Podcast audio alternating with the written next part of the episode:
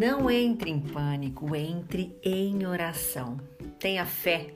A aquisição da fé é um trabalho contínuo e persistente. A fé permanece em nós quando temos pensamentos puros, quando não duvidamos, quando não desistimos.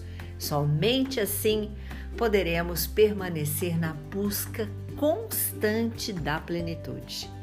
É através da prece, da meditação, dos bons pensamentos, da disciplina que iremos adquirir e perseverar na fé.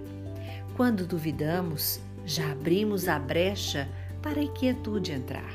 Sorrateira vem junto à tristeza, a ansiedade, o medo, ingredientes necessários para vivermos tristes, amargos, orgulhosos e de mal com a vida.